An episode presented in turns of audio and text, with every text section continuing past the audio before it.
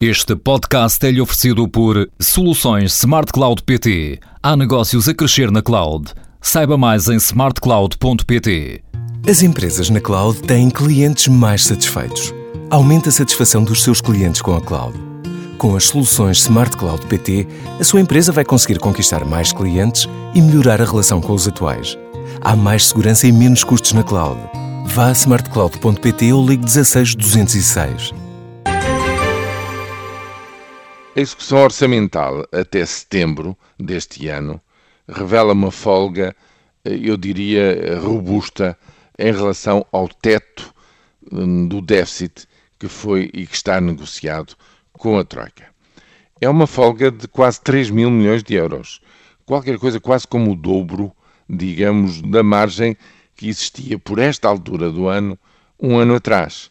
Ou seja, o comportamento orçamental da receita e da despesa é, em termos relativos, está a ser mais favorável este ano do que no ano passado. No ano passado, depois uh, surgiram uma série de, de, questões que fizeram com que uh, o déficit, uh, no fundo, crescesse até 6,4. Agora, até ao momento, numa lógica de caixa, de receita e despesa, entradas e saídas de fluxos de, de dinheiro no Estado, as coisas estão a correr bem. Porquê? Porque a receita está a crescer mais rapidamente do que a despesa. As receitas crescem de 7,5%, a despesa fica-se em um crescimento de 5,3%. No fundo, o aspecto principal sobre o qual repousava este orçamento está a confirmar-se, é o facto, como se falou, num enorme crescimento da receita eh, pública através de um agravamento fiscal muito importante dos impostos de rendimento sobre as pessoas singulares e coletivas. É isso que está a acontecer efetivamente.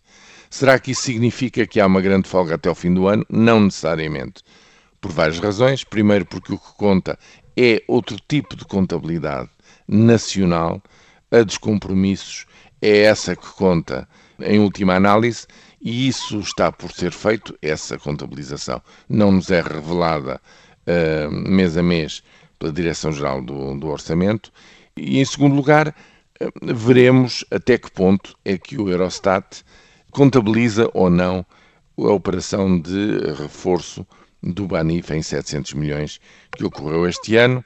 O Governo acha que não devia fazê-lo, mas tudo indica que o Eurostat o fará em qualquer caso e, portanto, nada disto é problemático, porque se se lembrarem, no, na proposta de orçamento para 2014 já figura um déficit de 5,8%, 5,9% este ano, o que quer dizer que os tais 0,4% a mais do resultado que estava estabelecido é para acomodar, uh, digamos, a recapitalização do Banif.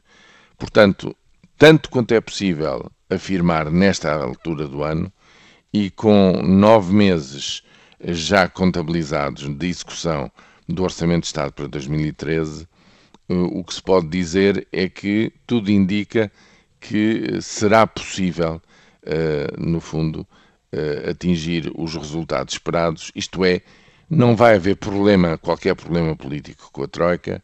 O que está acordado, seja lá pela forma como que for contabilizado, vai, no fundo, ser eh, confirmado na décima revisão hum, da Troika no fim deste ano e provavelmente a única revisão que ainda poderá causar algum problema e que é verdadeiramente relevante é a décima primeira, em fevereiro-março de 2014, na qual se vão estabelecer as linhas de fundo, se não mesmo o essencial, do Orçamento de Estado para 2015.